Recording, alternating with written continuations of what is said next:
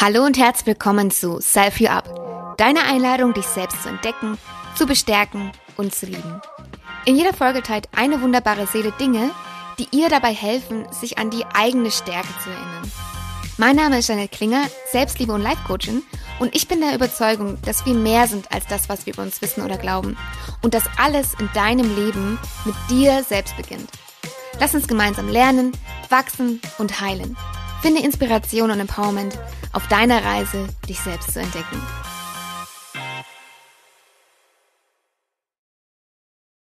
Für sie bedeutet sich selber zu entdecken unter anderem Freiheit und Stärke. Sie trinkt ihren Kaffee am liebsten mit viel Milch und etwas Zucker. Freunde beschreiben sie als feinfühlig, ehrlich, kreativ und besonders. 2018 begab sie sich selbst freiwillig in eine psychosomatische Klinik und 2019 begann sie eine Therapie. Dasselbe Jahr wurde jedoch nicht nur durch diesen Akt der Selbstverantwortung geprägt, nein, sie gründete außerdem ihr Kreativlabel Letterwerk. Hier inspiriert sie seitdem mit ihren wunderschönen zarten Letterings, Handletterings, Kalligrafiearbeiten und Illustrationen ihre Community. Da ihre Kunst sehr viel Zuspruch erhält, wurde sie unter anderem in dem in Handlettering-Kreisen sehr beliebten Magazin Typefaces gefeatured. Sie selber sieht sich nicht nur als Architektin, was ihr Hauptjob ist, und nicht nur als Lettering-Künstlerin, sondern vielmehr auch als Botschafterin für einen offenen, ehrlichen und klaren Umgang mit psychischen Erkrankungen und dem eigenen Selbst. Mentale Gesundheit wurde aufgrund ihrer eigenen Erfahrungen über die Jahre zu ihrem Herzensthema. Und sie macht mit ihrer Kunst darauf aufmerksam, wie wichtig es ist, auf sich zu achten und sich selber zu reflektieren. In einem ihrer letzten Instagram-Posts schrieb sie, kein Gedanke ist für mich befreiender als die Gewissheit, egal was kommt, ich werde immer eine kreative Möglichkeit haben, was sich in mir und mich bewegt, ausdrücken zu können. Annika Simon, willkommen bei Self You Up. Hallo, vielen Dank, dass ich da sein darf. Ich freue mich, dass du heute hier bist. Und ich habe direkt eine Frage an dich. Du hast gesagt, dass es sich für dich total befreiend anfühlt, wenn du das, was in dir ist, ausdrücken kannst. Was daran ja. ist befreiend? Richtig. Ähm, letztendlich ist es ähm, die, die Befreiung ähm, ja, meines inneren Selbst. Ja? Also ich habe ähm, lange eben nicht meine eigene Wahrheit äh, sprechen können. Ähm, und äh, das habe ich, wie gesagt, jetzt ähm, lange und natürlich auch mit der Therapie und in der Klinik erfahren und lernen dürfen, ähm, dass ich eben Schritt für Schritt, das ging natürlich nicht äh, zack, zack äh, schnell, sondern das ist wirklich langsam in verschiedenen Schritten gegangen, wirklich so alles, was ich denke und fühle, was eben mich selbst ausmacht, meine eigene Persönlichkeit, mein eigenes Selbst nach außen zu zeigen, zu transportieren und äh, das eben in verschiedenen Dingen auch, also in Worten natürlich, ähm, aber auch in, ja, mit, mit Kunst ähm, oder auch letztendlich, was ich trage vielleicht, also mit Farben, Formen, also alles, was eigentlich dazu gehört. Ähm, aber wichtig ist immer, dass wirklich das mein eigenes ist, was ich nach außen transportiere und eben nicht mehr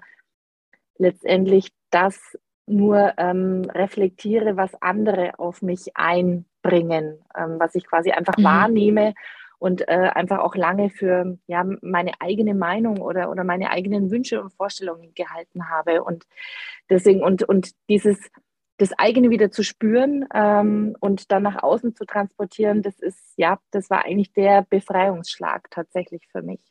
Mhm. Dann letztendlich. Und das ähm, ja, ist, ist ein Weg, der losgegangen ist und letztendlich ähm, verfolge ich den jetzt immer weiter. Und es gibt noch auch viele andere Punkte, wo ich noch mehr meine eigene Wahrheit sprechen darf. Also das Feld ist äh, riesig sozusagen, das auch mhm. noch vor mir ist. Ja, ganz interessant, du hast auch gerade gesagt, dass du früher eher das nach außen gebracht hast, was andere sozusagen dir wiedergespiegelt haben oder was, was welcher Input von außen kam.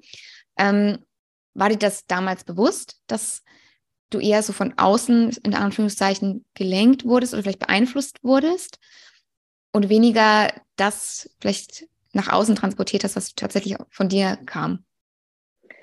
Ähm, mir war es tatsächlich ähm, eigentlich gar nicht wirklich bewusst. Also das mhm. äh, ging ja wirklich auch viele, viele Jahre, also eigentlich die weit über die Hälfte meines Lebens, wo ich eigentlich ähm, nicht nach meinen eigenen Bedürfnissen oder auch Wünschen gehandelt habe. Also es war wirklich ähm, eigentlich mehr, ich habe wirklich das Außen gelebt, äh, würde ich so sagen. Also es war wirklich ähm, es waren nicht meine Pläne, es waren nicht meine Wünsche, meine Vorhaben, sondern das war alles geprägt natürlich auch durch die Familie, muss man natürlich auch sagen, äh, durch die Art und Weise, wie ich aufgewachsen bin mhm. ähm, und vor allem diese Werte- und Moralvorstellungen, die, die ich da aufgesaugt habe ähm, während meiner Kindheit und Jugend.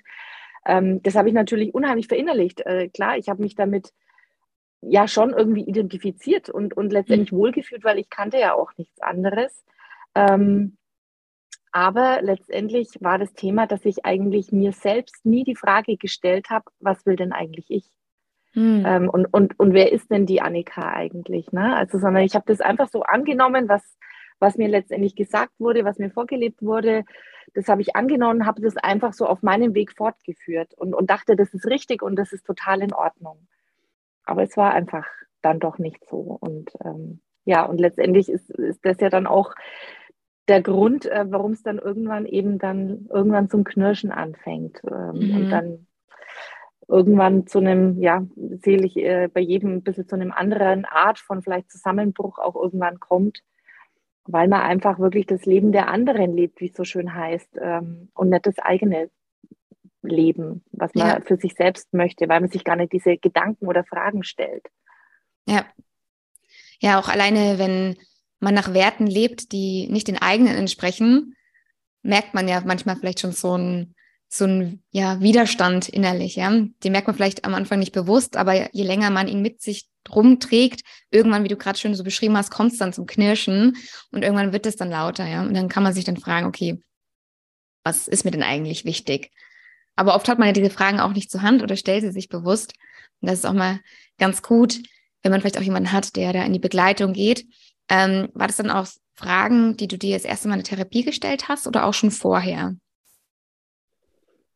Ähm, also ich würde fast sagen, dass das tatsächlich erst ähm, beziehungsweise mit meinem Aufenthalt in der Klinik ähm, mhm. dann losging. Ähm, also ich habe, äh, ich sag mal so, ich bin ja leider auch sehr perfektionistisch äh, veranlagt äh, mhm. gewesen. Ich sage jetzt äh, wirklich bewusst gewesen, weil ähm, ich habe mich da schon sehr stark ähm, anderweitig entwickeln dürfen und habe davon auch gut Abstand nehmen können. Ähm, in vielen Bereichen, noch nicht in allen, aber doch in den meisten.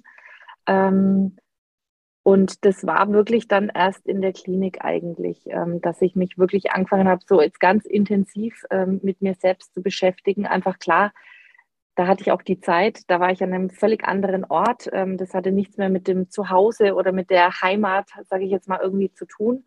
Ähm, und, und insofern auch für mich war dort auch der richtige Ort, ähm, um mich einfach da diesen Fragen zu stellen oder mich damit auch zu konfrontieren, ja. Mhm. Ja, das glaube ich, weil du ja auch dann raus bist sozusagen aus deinen alltäglichen Rollen, ja, als, als Mutter, als, als Frau oder als, als Tochter oder wie auch immer, ne, dass man einfach so ein bisschen raus rausgezogen ist und dann wirklich mal Zeit hat, ohne Input von außen mal sich diese Fragen zu stellen. Das ist, glaube ich, sehr hilfreich, um auch so die eigene Identität auch ein bisschen wieder mal zu finden. Und ich finde es auch so spannend. Also mir kam ein Gedanke, als du gemeint hattest, ähm, du hast dich immer so gefühlt, als du von außen irgendwie äh, sehr stark beeinflusst wurdest und gar nicht wusstest, wer du eigentlich bist. Und ich habe mich gerade gefragt, also das bekommt man ja als Kind, außer man hat eine gewisse Erziehung oder bekommt es vielleicht von den Eltern auch vorgelebt, auch gar nicht als Kind überhaupt mit sich zu fragen, wer bin ich denn eigentlich? Ja, man geht in die Schu Kindergarten, in die Schule und fährt so den gleichen Stiefel wie alle anderen. Man lernt die gleichen Fächer, also wenn man auf eine normale Schule geht und ähm, strömt einfach so mit. Ja, und dann ja. habe ich mir gedacht, ähm, so Abi-Zeit, da kommt ja so erst das erste Mal die Frage, oder wenn man, wenn man eine Ausbildung machen möchte, dann kommt ja so das erste Mal die Frage, okay, was will ich denn eigentlich machen? Und da verzweifeln ja ganz viele dran weil sie gar nicht wissen, was kann ich denn eigentlich, was will ich denn eigentlich und was macht mich dann am Ende vielleicht aus, ja.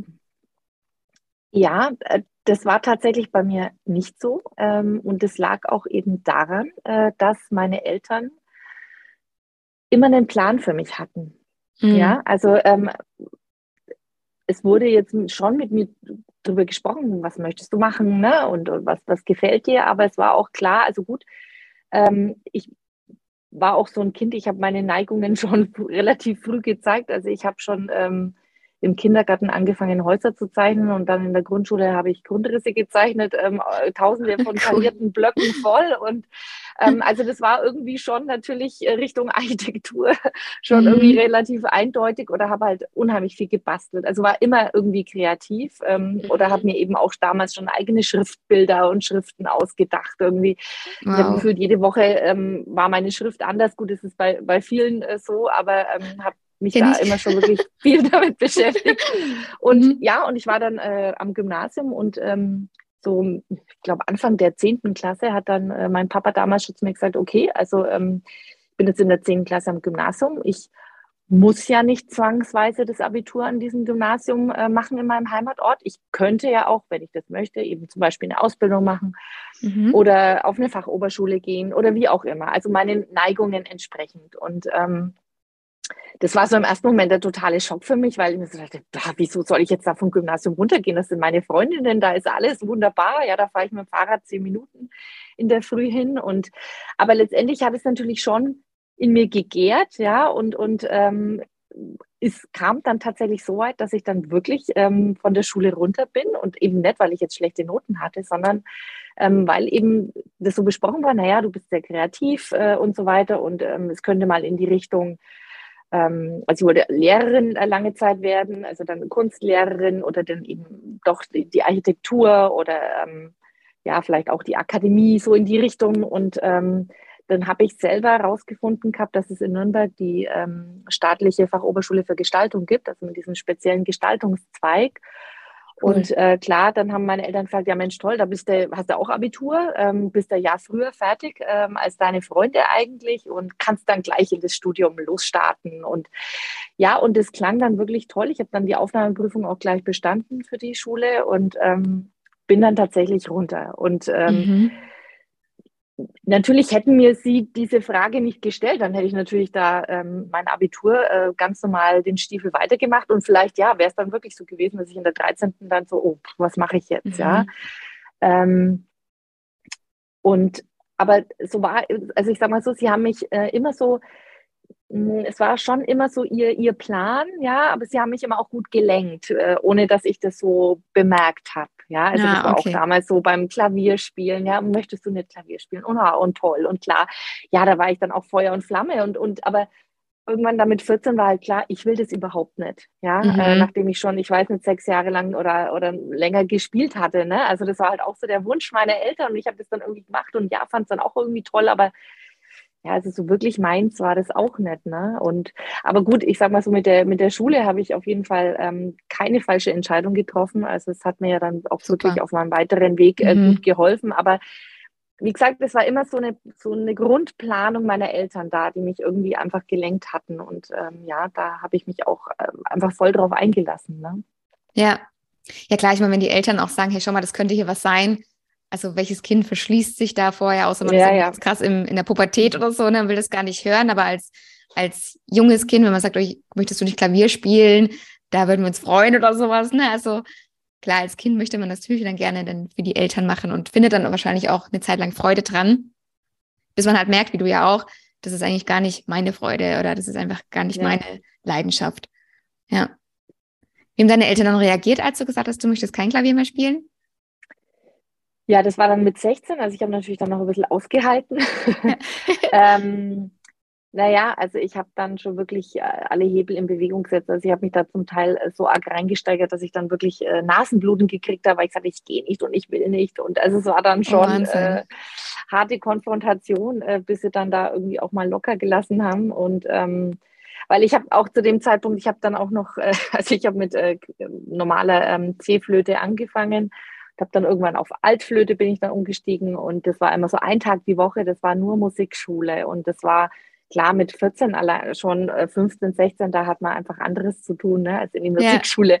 einen ganzen Tag in der Woche zu verblempern und ja, das wollte ich nicht. Und vor allem, es, es ging einfach auch da, es ging, ähm, mir hat es schon Spaß gemacht, aber mir ging es um das Spielen für mich. Und meine Eltern wollten aber, dass ich für sie spiele und auch diese ganzen Musikschulkonzerte und alles, was da natürlich dazugehört. Und das war für mich der blanke Horror. Ja, also ja. da immer mich, also ich habe mich wie vorgeführt äh, gefühlt. Ne? Mhm. Ne? Ich wollte das gar nicht, musste da aber mitmachen und dann äh, ja mich beklatschen lassen und, und ich fand es ganz fürchterlich, ja. Und mhm. ähm, ich hatte dann, also blöderweise ähm, haben sie den Fehler gemacht und mir ein ähm, elektrisches Klavier quasi, ein E-Piano ähm, geschenkt. Und äh, ich habe dann irgendwann ziemlich schnell nur noch mit Kopfhörer gespielt. Also eben für mich. Ja, also ja. das war so meine, meine Trotzreaktion. Ähm, okay, ich habe das Klavier jetzt, ich spiele auch, ähm, aber ich spiele für mich und äh, ja. nicht für euch. Das fanden meine Eltern natürlich nicht ganz so gut, aber das, ja, das war halt mein, mein Weg dann, ne, an, mhm. an der Stelle dann. Ja. Mhm. Das passt ja auch irgendwie ganz schön. Du hast ja jetzt gesagt, dass du als Kind schon äh, viel gezeichnet hast und viel gemalt hast. Und das kam ja dann einfach auch aus dir heraus, ohne dem Hintergrund zu haben, dass du es irgendjemandem vorzeigen wollen würdest. Oder genau. mit, ja, also, und das ist ja auch genau, glaube ich, das, was du am Anfang auch gesagt hast, dass du ähm, Freude dran hast oder die Freude dran gefunden hast, das, was in dir gerade ja präsent ist, nach außen zu bringen. Und das ist, hat ja auch gehe ich mal von aus, auch nicht das Ziel, dass es irgendwie hervor, also jemandem gezeigt werden muss oder irgendwo zur Schau gestellt werden muss, gell? Nee, genau. Also letztendlich ähm, auch so diese, ja, dieser Instagram-Account, ähm, das war letztendlich, also eigentlich ist es letztendlich immer noch so. Es, es sind immer Dinge, die, die mich ähm, ganz tief drinnen bewegen. Ja, ähm, vielleicht nicht immer zu dem Zeitpunkt, wo ich was poste, ja, aber es sind alles wirklich Dinge, ähm, die mit mir selbst äh, zu tun haben, ähm, in, in einer gewissen Art und Weise. Und das ist für mich einfach so, ja, es ist, es ist eine Befreiung, es muss einfach raus. Und dieses äh, Lettering, das, wie gesagt, kam ja auch wirklich ähm, in einer Phase zu mir, wo es mir sehr schlecht ging. Ähm, mhm. Und ähm, da war das eben tatsächlich, also ja, es ist, hätte nicht treffender sein können, weil ich hatte da einfach noch äh, noch keine Worte dafür, was mit mir innerlich passiert und, und schon lange passiert ist. Ähm, aber ich konnte schreiben, ja, und, mhm. und das dann auch in ein kunstvolles Schreiben übersetzen eben, ne? Und dieses, diese Worte, die in mir drinnen brannten, irgendwie nach außen zu bringen und dann auch noch zu gestalten.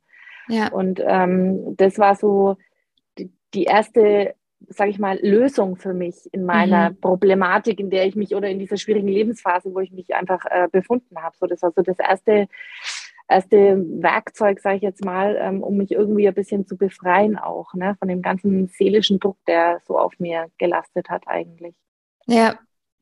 Das hört man ja auch ganz oft, dass wenn Menschen irgendwie gerade eine schwierige Phase haben, irgendwie einen Schmerz haben, eine Trauer, dass sie ganz oft dann in irgendeine Form das zum Ausdruck bringen, sei es irgendwie musikalisch oder sie schreiben Gedicht oder ähm, wie du fangen das Lettering an, ähm, die dann einfach da ihren Weg finden, das auszudrücken. Und das oft kommt es einfach auch ganz spontan.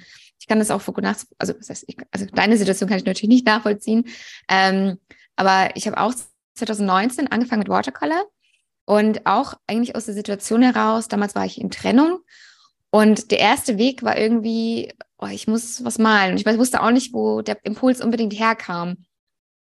Und da ist dann auch mein Account Letterierte draus entstanden. Also super spannend, ja, dass man da so den Weg findet. Also vielleicht ist es leichter, wenn man eh schon so ein bisschen den Hang dazu hat. Ja, du hast früher gezeichnet, ich habe früher auch viel gemalt. Ähm, dass das vielleicht so der erste Impuls ist, dem man dann folgt. Mhm. Aber auch irgendwie schön zu sehen, was daraus entstehen kann. Ja, nee, also wie gesagt, ich bin da unheimlich dankbar, dankbar dafür, ähm, dass ich da ja zu diesem Lettering oder überhaupt wieder zu kreativen, so richtig kreativen gekommen bin und vor allem auch immer ganz wichtig, kreativ nur für mich, mhm. nicht für ja. andere, also nicht um, um jemanden bee zu beeindrucken oder um sag mal, da irgendwie Kapital zu schlagen, sondern da geht es wirklich nur um mich oder geht es mhm. auch nur um mich. Und ähm, das dadurch, wie gesagt, dass ich mich eben so, so viele Jahre meines Lebens irgendwie so im, im Außen befunden habe oder eigentlich nur eben Erwartungen erfüllt habe, mhm. ja, ähm, habe ich ja immer was für andere gemacht eigentlich. Also das, ich muss ganz ehrlich sagen, so rückblickend war das wie so, ja, eben so eine Hülle, die einfach nur ähm, abgeliefert hat. Ne? Ähm, da war natürlich alles stolz und war alles ganz toll und ich habe das meinen Weg, sage ich mal, bravourös äh, irgendwie in Rekordzeit hingelegt. Ähm, aber ja, es hatte eigentlich so mit mir so irgendwie gar nichts zu tun. Ne? Also es mhm. war einfach wirklich nur so ein, so ein Abarbeiten und Bearbeiten ähm, von Erwartungen auch und, und diese zu erfüllen. Natürlich war das dann schon auch, wenn man das erfüllt hat, irgendwie hat man sich gut gefühlt, aber wie gesagt, mir ging es trotzdem jahrelang einfach wahnsinnig schlecht. Ja, und ja. Ähm, aber habe das einfach nie so angenommen, ähm, weil ich klar, da das ist ja, man will da auch erstmal ja gar nicht hinschauen, ja. Also man will ja einfach irgendwie weitermachen und ähm, verdrängt es natürlich dann auch ähm, ein ganzes mhm. Stück und, und viel Zeit ähm, geht da verloren, einfach durch diese, diesen Verdrängungsmechanismus, den der erstmal einsetzt. Ja. Und manchmal ist es ja auch so, dass man eher auch erstmal im Außen guckt, okay, gibt es da draußen irgendetwas, warum ich gerade mich so fühle, warum ich vielleicht gerade unzufrieden bin oder ähm, warum ich das Gefühl habe, dass irgendwas nicht passt. Ja, bevor man nach innen guckt und sich eine Frage stellt. Das ist ja oft einfach auch so dieses, ja, das lernt man ja oft einfach auch so, ja. Im Außen sind die Schuldigen oder im Außen ähm, kann man irgendwie den, mit dem Finger auf jemanden zeigen. Aber mal den Blick nach innen zu richten, das ist ja, glaube ich, eher oft erst so der zweite oder dritte Schritt, den man dann geht. Richtig, genau, ja. ja. Super spannend. Hm, ich glaube, wir kommen mal zu deinem ersten Self-Empowerment, weil das ja auch ganz gut reinpasst. Und zwar hast du gesagt in der Vorbereitung, dass in der Vergangenheit es dir geholfen hat, ähm, dass du die Verantwortung für dich übernommen hast, dass du dich ernst genommen hast und auch angefangen hast, dich wahrzunehmen. Mhm. Ich magst du einmal kurz beschreiben, ähm, wann du bewusst diese Verantwortung für dich übernommen hast und wie das ausgesehen hat? Ähm, Ja, ich würde sagen, dass, dass der erste Moment äh, war tatsächlich, ähm, mir einzugestehen, ähm, dass ich Hilfe brauche. Mhm. Also, dass ich selber tatsächlich, ähm, der Moment, wo ich einfach selber wirklich ganz deutlich gespürt habe, ich kann mir aktuell selbst nicht mehr helfen. Und ich brauche wirklich ähm, Hilfe von einem, ja, von, von Außenstehenden, von Fremden, von Menschen, die einfach ähm, ja, Fachkenntnis haben, die mir helfen können. Also das war so der, der erste Punkt. Ähm, wie gesagt, ich ähm, bin quasi so, ähm, ja, im, immer mehr äh, durch Perfektionismus und auch, ja, sage ich mal, die, die klassische ähm, Teilzeitfalle als ähm, Frau mit äh, zwei kleinen Kindern ähm, einfach äh, ja ungebremst in den Burnout auch äh, gerast. Ähm, und habe mich da, also ich habe äh, erst viel, viel später ähm, mir mal äh, die Mühe gemacht, diese verschiedenen Zyklen eines Burnouts mal näher anzuschauen. Aber jetzt im Nachhinein kann ich drüber lachen, weil ich habe wirklich das genau so detailliert erlebt. Also diese ganzen Phasen, die es gibt, quasi bis zum absoluten Zusammenbruch, die habe ich wirklich so filmreif hingelegt. Ja. ja. Ähm, und habe dann aber auch da noch versucht, das irgendwie zu überdecken, ähm, weil, äh, aber Gott sei Dank hat mir ja mein Körper da immer das Schnippchen geschlagen und mir ist immer die Kniescheibe raus und hat mich dann einige Wochen außer Gefecht gesetzt. Oh, aua. Und äh, genau, und es war 2017 und dann 2018 gleich ein Jahr später und da hat man mir ja vorher schon gesagt, also wenn das nochmal vorkommt, also es war da dann schon das dritte Mal, ich hatte das äh, als Jugendliche schon mal, ähm, dann muss operiert werden, um einfach keine weiteren Schäden äh, an meinem Knie da zu verursachen. Mhm. Und das hat, ist natürlich dann wieder passiert, weil ich dann einfach wieder weitergemacht habe. Ähm, und dann war klar, okay, jetzt, Pam, jetzt bin ich raus irgendwie. Ne? Also das war, da war ich auch tatsächlich also ganz, äh, wirklich ganz am Boden. Also meine Gedanken waren rabenschwarz und es war auch das erste Mal, dass ich das dann laut geäußert habe, meinen Eltern gegenüber und meinen Geschwistern. Mhm. Und ähm, klar, dann ist natürlich ordentlich was äh, auch in Wallung gekommen. Also das war so das erste, sich da öffnen und zu sagen, okay, also eigentlich will ich nicht mehr. Ich weiß eigentlich gar nicht, was ich hier noch mache. Ne? Ähm, mhm. Braucht mich doch keiner mehr. Ich kann niemandem mehr helfen. Also ich dachte auch wirklich, ich bin für meine Kinder keine Hilfe mehr. Also ich bin eigentlich überflüssig. Ähm, und ähm, ja, und äh, klar, dann war noch diese Knieheilung erstmal und äh, die Zeit bis zur OP und dann habe ich schon gemerkt, so nach zwei Wochen aus dem Job draußen, dass sich trotzdem irgendwie so, so fast so ein Hauch von Entspannung irgendwie in meinem Körper breit macht. Ähm, mhm. Und ähm, ja, und dann, dann habe ich auch gemerkt, dass die Gedanken wieder ein bisschen klarer werden. Ne? Und, und dass ich einfach wirklich gemerkt habe, okay, boah, Annika, jetzt irgendwie, also ich habe dann fast ein bisschen selber Angst vor mir bekommen ähm, mhm. aufgrund dieser Gedanken und äh, dann hatte ich, wie gesagt, einen sehr aufmerksamen großen Bruder eben, der mit mir immer telefoniert hat und dann auch gesagt hat, Mensch, also bitte, du brauchst Hilfe, ne? Also bitte sprich mit deinem Hausarzt, äh, ne? Ich, der hat alle möglichen Kontakte für mich schon äh, rausgesucht und so. Und das habe ich dann auch nochmal, glaube ich, zwei Wochen äh, in mir gären lassen. Und dann ich, bin ich tatsächlich zu meinem Hausarzt gegangen und habe gesagt, also ich, ich, ich kann jetzt nicht mehr und ich brauche Hilfe. Und ähm, habe dann eben auch schon gesagt, also gut, ich möchte in eine Klinik letztendlich. Ne? Also ich muss wirklich weg. Also ich brauche einfach Unterstützung von außen. Ja. Und ähm, letztendlich habe ich da endlich für mich Verantwortung übernommen. Ne? Also das war so, ja, dann so ich das erste Mal, ähm, jetzt entscheide ich, klar, weil es geht ja auch um mich und äh, ja. vor allem eben war klar, gut, ich muss natürlich äh, für meine Kinder einfach auch wieder da sein können, ne? zu 100 Prozent und nicht nur so eine leere Hülle irgendwie, die da sie zwar noch versorgen kann, aber mehr auch nicht. Ne? Ja. Auch so schön, als du gerade gesagt hast, dass du ähm, deine Gedanken da auch wahrgenommen hast, selber, was du da eigentlich gedacht hast. Ich glaube, das ist ja schon mal so das Erste oder das Wichtigste, ja, dass man selber auch mal erkennt, okay, was denke ich eigentlich die ganze Zeit? Ich glaube, vielen ist es in der Situation vielleicht auch gar nicht bewusst, weil sie da zu sehr drin sind. Also sie schaffen vielleicht gar nicht den, diesen einen Schritt zurück, mal darauf zu gucken.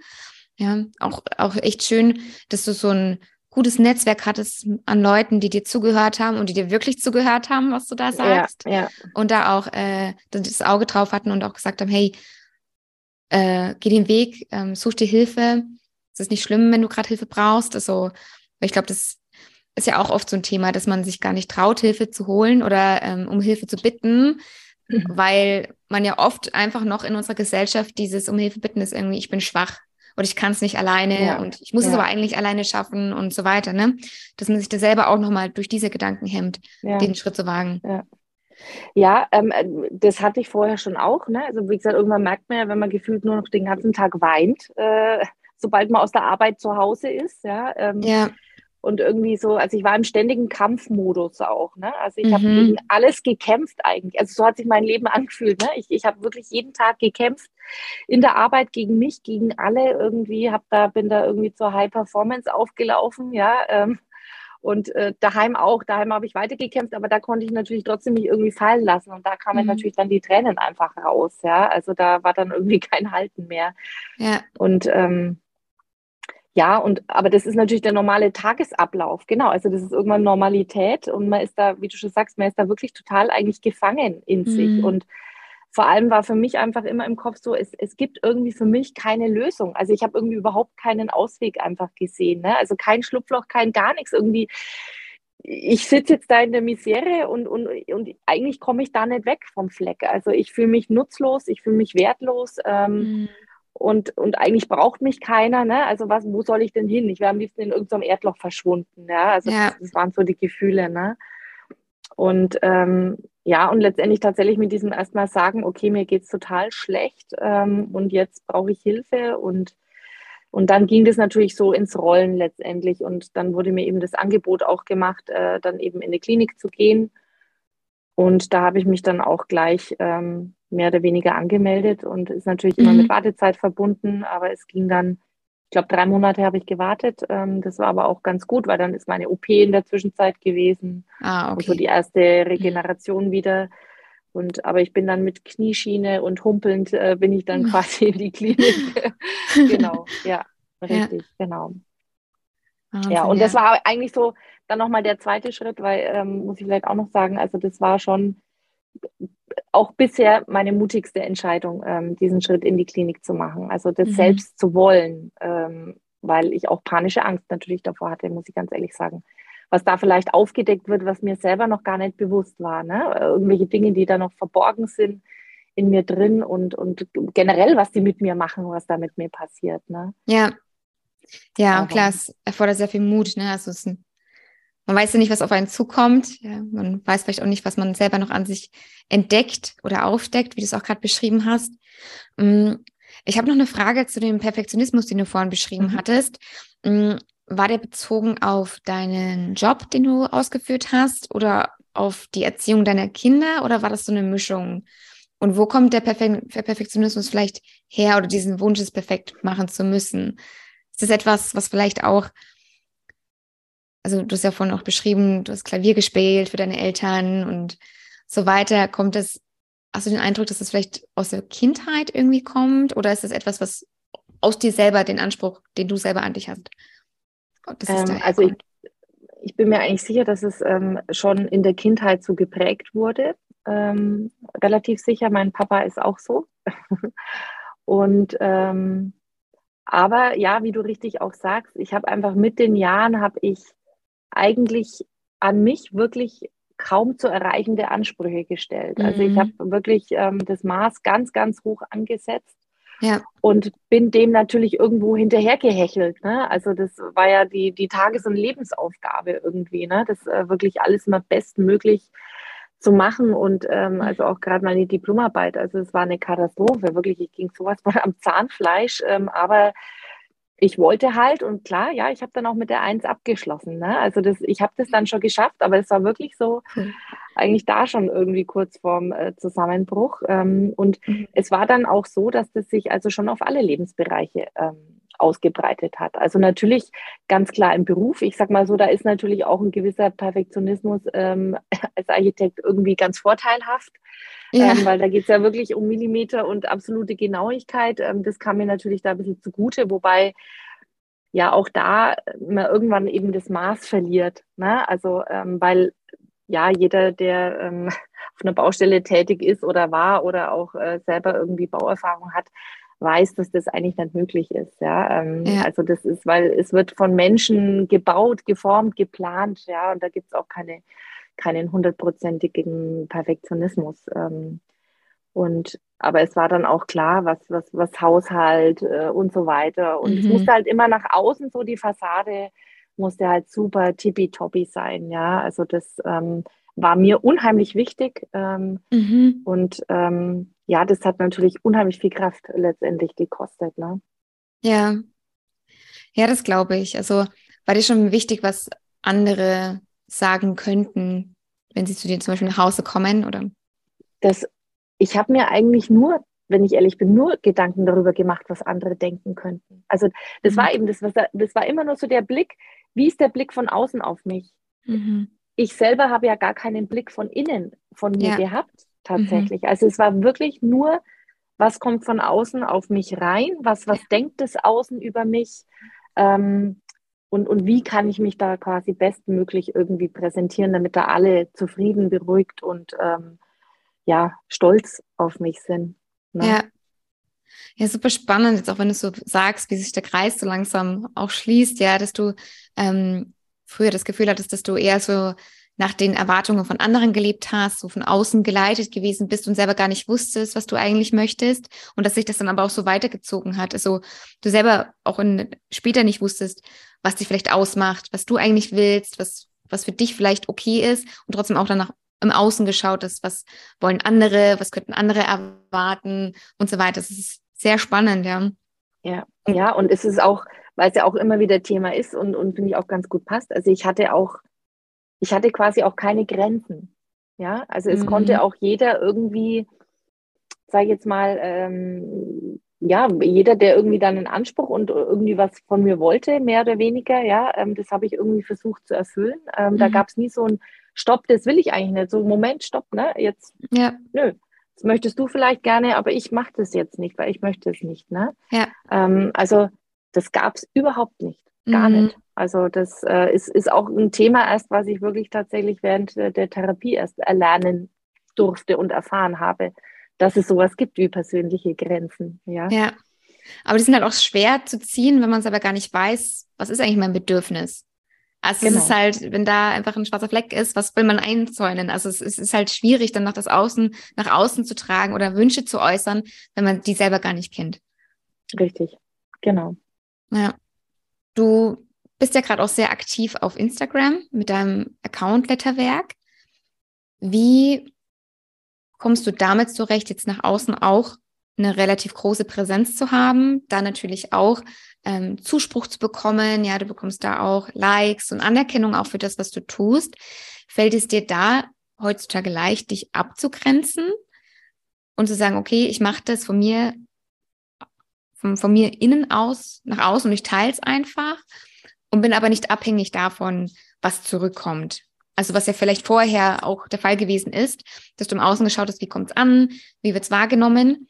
Wie kannst du dich da heute gut abgrenzen? Ähm, also ist, bin ich ganz ehrlich, das ist manchmal, mh, mm, manchmal ist es mir schon wichtig, ähm, noch auch, ob, ob was ankommt, ja, weil letztendlich ähm, geht es mir auch darum, ähm, Menschen zu erreichen, ja, ähm, und eben die, die letztendlich auch die richtigen zu erreichen, weil ähm, für mich war es eben auch ganz wichtig, ähm, Menschen zu treffen und zu erleben und mit ihnen zu sprechen und sich auszutauschen, die das gleiche Innenleben wie ich hatten äh, zu dem Zeitpunkt, also die das gleiche erlebt und, und durchlebt haben. Ähm, und natürlich sind die Geschichten alle ein bisschen anders, äh, ist klar, aber letztendlich gibt es immer so, so, so einen gewissen ähnlichen Kern, ja, und, mhm. und ähm, viele Gemeinsamkeiten, wo man sich einfach bestätigt fühlt, sich gesehen fühlt, ähm, weil man ist ja erstmal so mit, mit seiner sagen wir, auch, auch irgendwann Gedankenlehre, ne? also wenn man so diesen, diesen leeren Zustand irgendwann erreicht ähm, in, in der Depression, ähm, dann, ja, dann, dann empfindet man ja selber auch äh, sehr, sehr wenig und man kann auch, ähm, ja, man, man findet zu sich selber keinen Zugang mehr und dann braucht man eben die Geschichten von anderen, Mhm. Ähm, und das Erlebte, um, um selber auch wieder so in dieses Spüren zu kommen überhaupt. Und letztendlich möchte ich einfach auch vor allem durch meine Posts ähm, die erreichen, die vielleicht eben da noch so mittendrin stecken und die eben genau das brauchen, dass es da jemanden gibt, der vielleicht die Worte spricht, die sie selbst auch fühlen, die sie vielleicht auch noch nicht sprechen können, aber ja. sie lesen und hören, dass da jemand genauso fühlt und ähm, kann vielleicht, ähm, also ich versuche auch immer mal so einen Gedankenimpuls äh, zu setzen, eben ähm, und insbesondere eben den Menschen mitzugeben, dass es eben schon eine Lösung gibt und, und dass ja. die Lösung eben, wie du ja auch ähm, auf deinem Account und in deinem Podcast, die beginnt immer bei einem selbst und mit einem selbst. Und ähm, dass, dass wir einfach ähm, ja alle eine ganz gewaltige Macht in uns haben, wenn wir sie denn wieder erfüllen und erspüren können und uns ihr widmen letztendlich. Und ja das ist eigentlich so mein, mein Hauptaugenmerk, ähm, ja, ähm, den Menschen irgendwie näher zu bringen, dass, dass sie einfach bei sich anfangen müssen und mhm. ähm, immer wieder Zeit investieren müssen, sollten, ähm, muss natürlich jeder für sich selbst entscheiden, sich mit sich selbst zu beschäftigen und da wirklich Schicht für Schicht einfach tiefer zu gehen. Ähm, und dass mhm. das letztendlich auch immer der, der Beginn der Heilung ist für einen ja. selbst ja, und, und letztendlich dann auch die Rettung, ja, weil jeder will irgendwie gerettet werden, aber ähm, ja, es können, die anderen können äh, zwar ein Rettungsboot schicken und auch ein Seil dir hinwerfen, aber ähm, schwimmen und danach greifen muss man immer selbst. Ja. Und ähm, deswegen gesagt, möchte ich ähm, nach außen transportieren und ja, da ist es natürlich schon wichtig, ähm, dass, dass ich jemanden erreiche und es zeigt sich natürlich durch Kommentare, durch äh, Nachrichten, die ich dann bekomme oder eben das Herzchen. Ähm, da ist es schon wichtig. Ähm, das ist natürlich auch nicht immer so, ist ganz klar, ähm, der Algorithmus wie auch immer. Aber ähm, ich habe mich auch eben da ein bisschen davon verabschiedet, ähm, dass das so, sag ich jetzt mal, erfolgreich sein muss, weil ich tue es ja vor allem für mich. Die Intention dieses Accounts war für mich persönlich gesetzt, ähm, dass ich da eben einen Weg finde, mich auszudrücken und nicht äh, andere zu beeindrucken. Also es geht, wie gesagt, mhm. um den mhm. eigenen persönlichen Ausdruck. Ja. Und ähm, im besten Falle eben kann ich tatsächlich jemanden dazu ermutigen und inspirieren, dass er sich auch auf den Weg macht, sich selbst zu entdecken und einfach an sich selbst zu arbeiten, ähm, ja. um wieder, sage ich mal, in ein erfüllteres und zufriedenes äh, Leben ähm, starten kann. Ja, zwei wichtige Dinge, die du gesagt hast. Zum, zum einen dass man, wenn man einen Social Media Account hat, vielleicht auch mit einer gewissen Intention reingeht. Wozu habe ich diesen Account? Was, was möchte ich hier machen? Für wen mache ich das? Und ähm, was vielleicht auch mein Mehrwert oder ja, den ich bringen möchte und nicht den Fokus darauf haben, was erziele ich damit? Also welche, wie viele Likes bekomme ich, wie viel äh, Real Views und so weiter bekomme ich. Und ich glaube, vor allem bei jüngeren Leuten ist, glaube ich, oder generell vielleicht bei Menschen, die ihren Selbstwert sehr an Zahlen zum Beispiel knüpfen oder an Leistung, ähm, ist das, glaube ich, ein guter Reminder, vielleicht mit Intention reinzugehen, wenn man diese App öffnet. Was möchte ich damit? Erstens in der Nutzung und zweitens, wenn ich was teile. Und was du auch gesagt hast, ähm, dass es gut ist, sich Zeit für sich zu nehmen, um sich mal bestimmte Fragen zu stellen und sich zu reflektieren. Und da ist mir der Gedanke gekommen, das macht man halt häufig erst, wenn der Schmerz da ist. Also genau. wenn man halt gerade schon in irgendeiner Situation drin ist, erst dann beginnt man sich mal Fragen zu stellen und sich mit sich selbst zu befassen. Wenn es einem gut geht, ja, oder man meint, es geht einem gut, dann macht man es ja nicht. Dann ist man auch viel im Außen und macht Dinge, hält sich beschäftigt, aber nimmt sich eher wenig Zeit, um sich mal mit sich selbst zu beschäftigen auf einer tieferen Ebene. Das ist auch immer wieder interessant. Und ich, das ist auch immer, immer wieder, was ich auch bei meinen Coaches höre, dass sie damit wirklich strugglen, sich Zeit zu nehmen. Weil wenn sie sich Zeit nehmen, dann erwischen sie sich, wie sie halt auf Instagram rumdümpeln und einfach sich irgendwie ablenken durch irgendetwas, weil es halt ja, ungewohnt ist, vielleicht auch ist, ne? Weil man, ja, man hat eigentlich irgendwie verlernt, ähm, sich mit sich selbst zu beschäftigen und das, dass man eben doch im Alleine sein, also das äh, ist vielleicht auch noch interessant, also ich habe mich auch, ähm, ich habe es auch früher eher vermieden, alleine zu sein. Ja, mhm. also ich habe mich auch immer am liebsten in Gesellschaft natürlich irgendwie aufgehalten, weil so alleine sein, oh Gott, das, das fand ich ganz schrecklich, ja. Mhm. Ähm, jetzt ist es genau das Gegenteil. Also ich schaue eigentlich, dass ich möglichst Zeit irgendwie alleine mit mir verbringen kann, weil, weil das ist so meine Zeit zum, zum Auftanken, ja, zum Energie. Ähm, schöpfen, wieder meine Akkus vollzuladen und, und auch eben dann so mich meinem eigenen Flow irgendwie hinzugeben. Ja. ja. Ähm, und weil natürlich, klar ist es im Alltag, ähm, wird einem das ja nicht irgendwie so hingeworfen, so, ah, da ist deine freie Zeit und jetzt äh, nimm sie dir. Ne? Also man mhm. muss da schon dabei bleiben, man muss immer gut auf sich äh, hören und auch achten und, und dann muss man das einfach so im, ja, habe ich aber auch, wie gesagt, jetzt wirklich erst die, die letzten Jahre wieder lernen müssen, einfach, dass das auch alles im Flow sein darf und nicht so, dass man sich kasteit dann auch, ja, ähm, so jetzt brauche ich meine Me-Time und jetzt, oh Gott, jetzt hatte ich sie heute nicht und oh Gott, morgen klappt es vielleicht auch nicht, also weil das artet ja wieder in Stress aus, ja. Das Richtig. ist auch das, was mich oft so bei diesem, ähm, ja auch Insta-Content dann oft nervt, so diese, ähm, dieser ja ähm, penetrante Appell nach der, der Me-Time oft und jetzt macht dieses, jenes, folgendes, aber ja, es sieht ja für jeden persönlich total anders aus. Man muss ja eher den Impuls setzen, dass der Mensch sich mit sich selbst beschäftigt, um herauszufinden, was ist denn wirklich Me-Time für mich? Was bedeutet das für mich? Ja. Weil ja. Es kann jemand in der größten Hektik äh, auf einer Bank sitzen und es ist die Me-Time, ja. Also der andere will ein Buch lesen, der nächste muss sich sportlich betätigen. Also es ist ja völlig anders und vor allem, was ich für mich selbst äh, bemerkt habe, bei mir fing es mit der Kreativität, Kreativität wieder an, so meine Me-Time ähm, irgendwie zu finden und die auch zu füllen. Ähm, aber es ist so viel mehr geworden, ja. Es ist auch mhm. ähm, viel draußen sein, es ist Sport, ja, es ist einfach mal lesen und es ist, oder es ist einfach ganz viel auch, sich mal kurz eine Viertelstunde ins Bett oder aufs Sofa zu legen, Augen zu schließen und zu ruhen, ja. Also, mhm.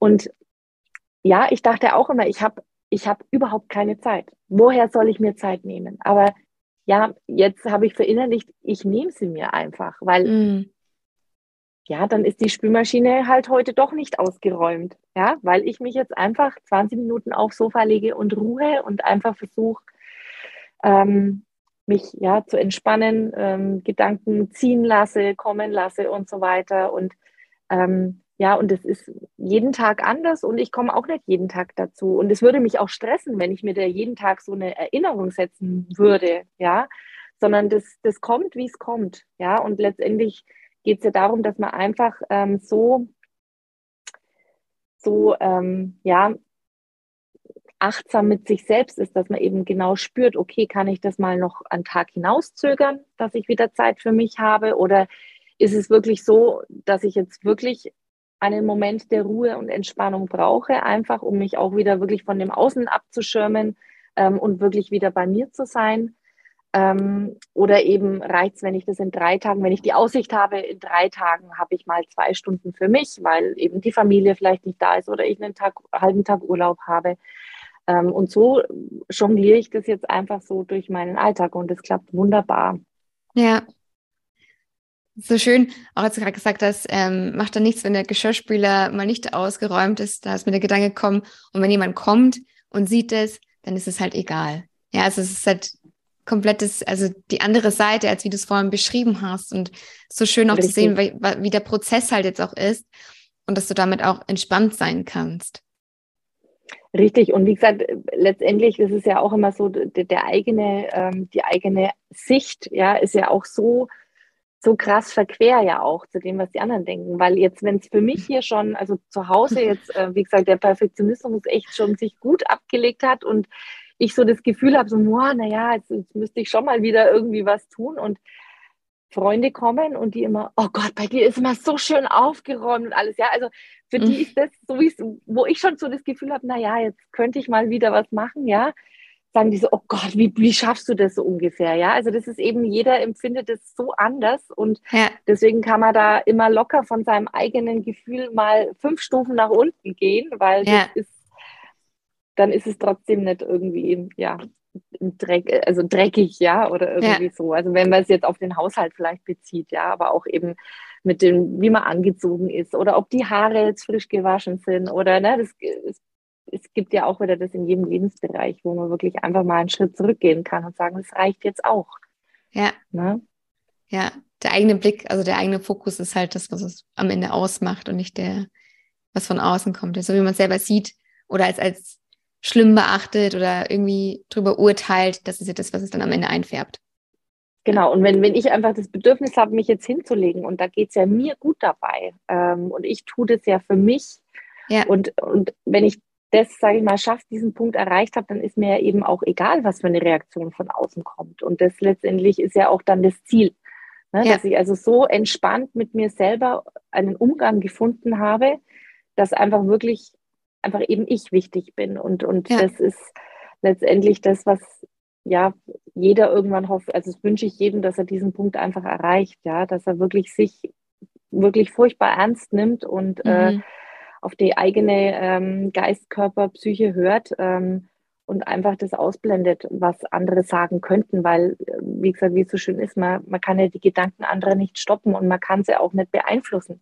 Ja. Die sind immer da und ähm, es wird immer Menschen geben, die vielleicht äh, negativ über einen denken und auch negativ über einen sprechen. Man kann es nicht beeinflussen. Also warum soll ich mich dann ähm, abrackern, um eine Fassade aufzubauen, ja, wenn es mir selber dabei total schlecht geht, ähm, nur um einen möglichen Gedanken von außen ähm, irgendwie zufriedenzustellen. Also das ist, wie gesagt, völliger Quatsch. Aber aus dem Gedankenkarussell oder auch Glaubenssatz muss man natürlich erstmal raus. Absolut, ja. Was mir auch geholfen hat, also ich bin ja auch so ein bisschen perfektionistisch angehaucht und war vorher auch sehr im Außen unterwegs, was andere denken könnten. Ähm, ich weiß gar nicht, wo ich das mal gehört habe, aber ich fand das irgendwie so bahnbrechend für meine Entwicklung, dass jeder Mensch eigentlich, also man denkt ja selber ultra viel über sich nach. Und das macht halt jeder. Also, mhm. was könnten andere denken? Und jeder ist so sehr mit sich selbst beschäftigt, dass er gar nicht die Zeit hat, so im Detail über jeden anderen, den er sieht, nachdenken zu können. Richtig, ja. Also wenn man mal denkt, was man selber oder sich anschaut, was man selber so den ganzen Tag denkt und mal guckt, die Leute so, drumherum und sich vorstellt, jeder hat so seine Gedanken. Also da ist ja gar kaum Raum irgendwie zu urteilen. Klar, urteilt, geurteilt wird immer irgendwie, ja, aber das ist halt so ähm, vom Menschen aus her. Aber letztlich ist jeder zu sehr mit sich selbst beschäftigt. Richtig, ja. Es ist halt nur die Problematik tatsächlich eben ähm, in einer Depression, also depressiven Phase, dass man ja alles auf sich bezieht. Ja, ja. also jeden, jeden Blick, jedes äh, Räuspern oder irgendwie äh, ja, abschätzige Stöhnen oder Seufzen von Personen, die um einen rum sind, ähm, glaubt man ja als äh, wirklich Kranker in dem Moment, ähm, dass das mit einem selbst zu tun hat. Ja, okay. Und das ist natürlich da eben ganz schwierig ähm, und das, dafür braucht es meines Erachtens eben auch professionelle Hilfe, dass man eben diese ähm, Gedankenspiralen durchbrechen kann. Ja, ja. und ähm, da, wie gesagt, ähm, hilft auch wirklich Psychoedukation, also das Erlernen, was ist die Krankheit, ähm, was macht die mit einem, äh, woher kommen diese Gedanken eben auch. Mhm. Ähm, das ist äh, auch wirklich was sehr Wertvolles gewesen, also in, in meiner ähm, Klinik, in meinem Klinikaufenthalt und meiner Therapie ja. Einfach das wirklich äh, nachzuvollziehen, warum kommt es, ja, und das, mhm. ähm, kann man aber eben auch, wie gesagt, äh, letztendlich erlernen, dass man wieder sein neues System aufbaut, das einfach immer, immer stärker wird und irgendwann dieses alte System ersetzt dann letztendlich auch. Ja, genau, genau. Das ist ja auch wie mit Glaubenssätzen, ne? dass man halt alte Glaubenssätze hat oder äh, Glaubenssätze, die vielleicht nicht so förderlich sind. Ähm, wie zum Beispiel, ich muss es perfekt machen, ist ja auch so einer, ja. ja. Und den halt immer weiter schwächt und einen neuen heranzieht. Ja. Das alles kann man machen. Und wie du schon sagst, allein ist es wahrscheinlich schwieriger, weil man oft ja doch sich immer wieder gleiche Fragen stellt, die vielleicht eher so Richtung Kreis laufen, ja, und äh, wenig irgendwie sich nach oben richten und irgendwie den Fokus ändern. Und da ist es schon manchmal ganz gut, sicher auch im Coaching, dass man einfach jemanden hat, der einfach eine andere Frage stellt, als die man sich selber mal stellt. Richtig, ja. genau. Einfach eine neutrale Person von außen, ja. Ja. Ich würde sagen, wir kommen zum zweiten Self-Empowerment. Etwas, was dir hilft, dir jetzt in der Gegenwart, dich zu bestärken. Und da hast du gemeint, heute bestärkt dich die Erinnerung an das, was du bereits alles geschafft hast und die Erinnerung an den Teil deiner Reise, der hinter dir liegt. Was meinst du, inwieweit beeinflusst der Teil deiner Reise, der hinter dir liegt oder vergangen ist, deine heutige Realität? Ähm, vollkommen. Also wirklich, ähm, für mich war ähm, dieser ähm, Zusammenbruch eben beginnen mit dem Burnout und dann die äh, ja, folgende oder daraus äh, resultierende Depression ähm, war für mich ähm, so der Nullpunkt, ähm, mhm. sage ich jetzt mal so, und auch mhm. der, der Punkt der, ähm, des Wiederaufbauens und der Neuausrichtung. Also ich bin, äh, wie gesagt, dafür unheimlich dankbar, dass mir das so passiert ist. und das habe ich, muss ich sagen, relativ schnell dann ähm, schon nach einigen Wochen ähm, so für mich gesehen, dass das jetzt einfach tatsächlich notwendig war. Und äh, ich habe mir quasi selber gedankt, dass ich jetzt wirklich diesen Mut hatte, das alles zu gehen und dahin zu schauen, ähm, weil also mein Leben hat sich einfach ja komplett neu ausgerichtet und ähm, ich habe mich wieder kennenlernen dürfen, ähm, selbst erfahren dürfen und auch mhm. Letztendlich wieder zu meinen ähm, ja, Talenten und Stärken finden dürfen. Ne? Weil man hat ja das Gefühl, man kann ja irgendwie gar nichts mehr und ähm, ist eben wertlos. Aber ähm, letztendlich ähm, habe ich das alles wieder erfahren und auch viel kraftvoller noch erfahren. Ähm, und ähm, einfach das für sich wieder einstehen, für sich die eigene Wahrheit zu sprechen, auch ganz offen damit umzugehen. Mhm dass ich Depressionen habe. Ähm, das war auch nochmal so ein Riesenbefreiungsschlag äh, letztendlich. Ähm, und ich, ich weiß nicht äh, tatsächlich, wie ich, wie ich leben würde, wäre das nicht passiert. Also ich möchte ehrlich gesagt gar nicht dran denken. Ja. Ähm, was, was gewesen wäre oder was jetzt mit mir wäre, wenn, wenn das alles nicht so gekommen wäre, wie es gekommen ist. Ja. Weil jetzt entscheide ich und zwar nur ich, ja, mhm. also alle Entscheidungen sind, sind meine Entscheidungen und ähm, die trage ich mit äh, voller Verantwortung und vollem Bewusstsein und ähm, ich erfülle keine Bedürfnisse anderer mehr. Also in dem Sinn natürlich klar, Kinder und so weiter ist davon natürlich ausgenommen, ähm, aber auch im, sagen wir, im Beruf ähm, und auch gegenüber natürlich den Eltern, ähm, ja, bin ich, äh, glaube ich, schon ein sehr, eher eine sehr starke Person geworden. Ja, ja. also, ähm, also ich lasse mir auch wirklich äh, da wenig mehr sagen. Ja, also mhm. ich kämpfe für mich natürlich nach wie vor ähm, und vor allem ich lasse mir von niemandem mehr den Mund verbieten. Also ich bin sehr direkt äh, inzwischen. Ich bin sehr offen und sehr ehrlich. Damit kommt natürlich auch nicht jeder zurecht. Ähm, Da haben sich natürlich auch viele umgewöhnen müssen, ähm, aber das ist eben mein Weg jetzt, mein neuer Weg und das tut mir unheimlich gut. Mhm. Und ähm, vor allem habe ich eben gemerkt, dass das natürlich eben auch ähm, wieder ganz andere Menschen zu mir bringt. Ähm, ja. Ne? Und ähm, ja, die, das harmoniert einfach viel, viel mehr mit mir. Also Menschen, die auch so sind, die damit gut zurechtkommen, das ist einfach eine ganz andere Ebene letztendlich. Mhm. Und ähm, ja, es gibt da so ein schönes Buch, das klingt schon für mich so interessant. Ich glaube, ich muss es mir jetzt bald mal bestellen. Das heißt Unbequem. Vielleicht hast du davon auch schon gehört. Ich habe schon von gehört, ähm, ja. ja. Und genau so ist es. Also ich glaube, ich bin tatsächlich für viele manchmal sehr unbequem, ähm, aber das bin ich aus, mit voller Leidenschaft und aus vollem Herzen unbequem, mhm. weil das Unbequeme für andere ist eben meine Freude, äh, der ich folge und, und mein Sein. Ja, ja. Ähm, und ich lasse mich nie mehr von jemandem anders in was anderes drängen, was ich nicht bin. Ja. Und ähm, deswegen, wie gesagt, war das für mich eigentlich eine ja, Glück im Unglück. Ähm, klar, es war eigentlich eine, eine, sehr schlimme und schwere Zeit, aber wie gesagt, ich bin ganz arg dankbar, dass ich das, ähm, dass das so passiert ist und dass ich alles für mich so entwickeln durfte. Ja. Ich finde es ultra kraftvoll, wie du darüber sprichst und auch wie du deine Vergangenheit siehst, weil manchmal ist es ja auch der Fall, dass Menschen ein bisschen strugglen damit, was passiert ist in der Vergangenheit und ähm, was sie vielleicht getan haben und dann vielleicht auch selbst in die Verurteilung gehen für das, was sie gemacht haben. Was würdest du jemandem raten, dem es vielleicht schwerer fällt, förderlich über die Vergangenheit zu denken? Was würdest du dem raten? Was, was könnte man tun? Ähm, also ich denke, das Wichtigste da grundsätzlich dabei ist, dass man ähm, einfach beginnt und, und das sicherlich auch in kleinen Schritten, das geht auch nicht von heute auf morgen, ähm, dass man einfach, ähm, wie gesagt, mit sich einfach einen liebevolleren Umgang pflegt. Also ich mhm. war auch immer sehr hart zu mir. Äh, mhm. Ich bin mhm. auch jemand, der sehr diszipliniert ist mhm.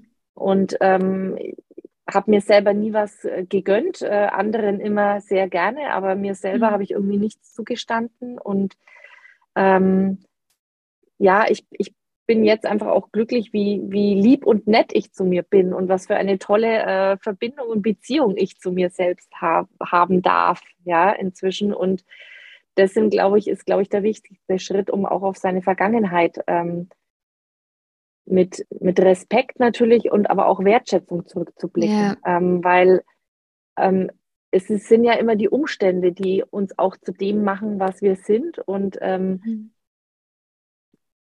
das, was einen natürlich in der Kindheit prägt oder dann, wie man aufwächst, ähm, die, die Jahre oder auch die Beziehungen, die man hat. Äh, man wird immer irgendwie beeinflusst, man wird geprägt und mhm. ähm, auch die anderen Menschen, also ich habe auch auf meine Eltern überhaupt keine Wut, äh, gar nicht. Ähm, sie haben nichts verkehrt gemacht, weil mein, auch meine Eltern haben sich größte Mühe gegeben in der Erziehung von mir und meinen ja. Geschwistern und ähm, haben ihr Bestes getan und so mache mhm. ich es jetzt auch bei meinen Kindern und auch sicherlich da ist nicht alles richtig. Aber mhm. ich versuche mein Bestes zu geben. Und ähm, das finde ich, muss man auch so anerkennen und wertschätzen, dass in der Regel, sage ich jetzt mal, jemand anderes einem nichts Böses will. Es gibt natürlich leider auch andere, Sach äh, andere Fälle, wo das tatsächlich so ist, aber ich sage jetzt mal so im, im Normalen ähm, nicht. Und auch mal selbst wusste es einfach nicht besser. Also auch ich selbst wusste nicht, dass ich mich selbst eigentlich befreien kann. Mhm das, ich wusste das nicht. Ich habe das nicht so gespürt, sondern ich habe einfach diesen Trott weitergemacht. Ähm, und deswegen, wie gesagt, ist da wirklich einfach, ähm, ja, auch dieses, ja, sich selber verzeihen, vielleicht auch für, für mhm. falsche Entscheidungen oder für für ähm, Richtungen, die man vielleicht nicht gegangen ist, die es vielleicht gegeben hätte, wo man aber einfach nicht den Mut oder die Möglichkeit hatte, das äh, damals zu gehen und ja. äh, dann einfach den anderen Weg gewählt hat. Und ähm, ja, ich denke, es, es ist nichts, auch nichts befreiender, als sich selber zu verzeihen äh, für, für manche Dinge, die passiert sind und einfach auch ähm, trotzdem das wertzuschätzen, weil auch diese Sachen waren wichtig für die eigene Entwicklung und die, für, für die Persönlichkeit. Und ähm, ja, es sind ja nicht nur die schönen Dinge, die einen eben wachsen lassen, ne? Also, mhm. sondern eher dann oft die schweren Momente, aus denen man dann gestärkt hervorgeht. Ja. Und ähm, insofern, wie gesagt, das, ja, also ich habe das auch am Anfang wirklich ganz viel gemacht. Ich habe mich oft so selber an der Schulter ähm, einfach mhm. mal gestreichelt, einfach gesagt, es ist alles gut. Ja, ähm, ja, Oder auch jetzt, wenn ich traurig bin, ja, dann, dann schenke ich mir, also ich, ich schaffe es zwischen mir selber Trost zu schenken. Ja, ja und, und kann mich da auch wieder motivieren. Ähm, es wird wieder besser und ne, ähm, ich, ich komme auch, schaffe auch das, weil genau ich dann rückblickend natürlich sage, schau, was du schon alles geschafft hast. Ja, ja. und ähm, ich hatte ja eben auch ähm, in, in der Klinik, ähm, habe ich ganz viel geschrieben, ähm, bin da eigentlich auch wieder so zum Tagebuchschreiben gekommen, was ich als Kind auch schon immer gemacht habe. Und ähm, das ziehe ich tatsächlich manchmal immer wieder raus, einfach um so diese Momente nochmal mir so, weil oft, äh, ja, kommt man ja dann auch so in, in das, dass man das gar nicht mehr so glaubt, ne? dass man, ach nee, das war doch gar nicht so, ne? Und, und das auch wieder so, ja, unter den Teppich kehrt so oft mhm. Dinge, die man schon erreicht hat. Und wenn man das dann aber so mit den eigenen Worten, die eigene Handschrift wieder so erlebt, was man tatsächlich schon gegangen ist, welchen Weg und welche Schwierigkeiten man überstanden hat und mhm. wo man vielleicht mutig war ähm, und sich was zugetraut hat und aber trotzdem eigentlich voller Angst und Unsicherheit war und was aber dann daraus entstanden ist, nachdem er diesen mutigen Schritt gewagt hat, ja, ähm, ohne zu wissen, wo es erstmal hinführt und ähm, ja, das, das sind, wie gesagt, denke ich, alles so Punkte, ähm, dass man da wirklich auf die Vergangenheit eigentlich mit einem, ja, sanften Lächeln, sage ich mal so, vielleicht zurückblicken kann.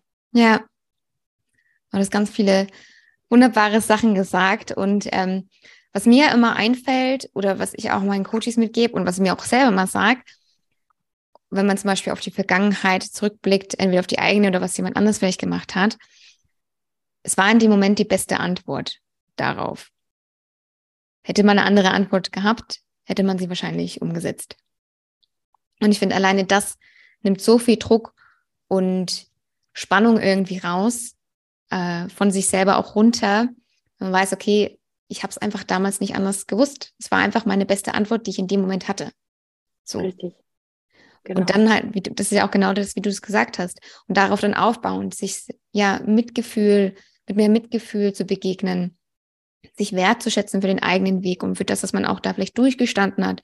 Ja, ich meine, das ist ja oft einfach auch eine wahnsinnige Leistung. Ja, also wenn man mal deine Therapie anschaut, du warst da lange in der Therapie und hast die, bist jeden Schritt gegangen, den es halt gebraucht hat. Und das ist halt einfach eine wahnsinnige Leistung. Und es war bestimmt nicht immer einfach. Ja, und bestimmt auch nicht mal bequem, so wie ja. du es mal gesagt hast. Ne? Also, und das ist genau das darf man sich auch immer wieder in Erinnerung rufen. Und deswegen finde ich auch den Impuls so schön, ähm, sich das auch aufzuschreiben, ja. Also auch so kleine ähm, Erfolge oder Misserfolge, ja, auch Misserfolge darf man feiern und sich das auch mal vor Augen halten, was man eigentlich immer so erlebt. Ja, oft sucht man ja auch mal nach diesen großen Meilensteinen. Oft sind es aber diese kleinen Dinge, die am Ende das Große irgendwie ausmachen. Ja? Diese kleinen Schritte, die man tut, die kleinen Erfolge, die man hat. Oder auch Misserfolge, die dann einfach genau. auch helfen, sich weiterzuentwickeln. Ja? Und da dann auch, ja, sich selber auch zu halten in solchen Zeiten, ja, wenn man Trost braucht, wie auch immer, sich dann auch selber zu schenken und einfach liebevoller mit sich umzugehen, ja. Ich glaube, damit haben wirklich viele ein Thema, auch die zu mir kommen ins Coaching, sind einfach so ultra hart mit sich, ja. Also wie man alleine mit sich spricht, fällt was runter, was sagt man zu sich, ja, was sagt man ja. zum Kind. Man ist immer liebevoller mit anderen als mit sich selbst. Und ich glaube, das ist ein sehr guter Ansatzpunkt. Auch wie du es beschrieben hast, dann einfach anzufangen, ja, einfach auch mit sich wertschätzend umzugehen. Ja, wunderschön. Ja. Dann würde ich sagen, kommen wir jetzt zu deinem dritten Self-Empowerment etwas, wo du denkst, was sich in der Zukunft bestärken könnte. Und hast du gemeint in der Vorbereitung, dass das dein fester Glaube und das Vertrauen an und in dich selbst ist. Hattest du dieses Vertrauen schon immer in dich? Natürlich nicht. Nein, also äh, das ist, wie gesagt, mhm. auch erst, ähm, auch erst ja durch, durch den Burnout, die Depressionen und, und dann die Therapie letztendlich. Also ich habe das wirklich da eigentlich ähm, erst für mich wieder erfahren. Also letztendlich habe ich ähm, mir überhaupt gar nicht mehr vertraut, also vor allem auch, ähm, sage ich mal, dem, auch dem Körper nicht mehr, ja. Also das, äh, mhm. äh, da hatte ich auch ähm, ziemlich Angst. Ich hatte ähm, eben auch die, die Jahre vor dem Burnout ähm, schon ganz viele äh, Jahre mit Panikattacken zu kämpfen. Ah, okay. ähm, die mir das Leben äh, schwer gemacht haben, wo ich hätte mhm. eigentlich schon vielleicht hinschauen müssen, aber das natürlich auch irgendwie weggedrängt habe. Und ähm, das hat sich natürlich auch aufgebaut und ist immer häufiger geworden. Das war ähm, bei mir immer vor allem beim Autofahren äh, ganz extrem, ähm, oh, auf Autobahnen und so weiter.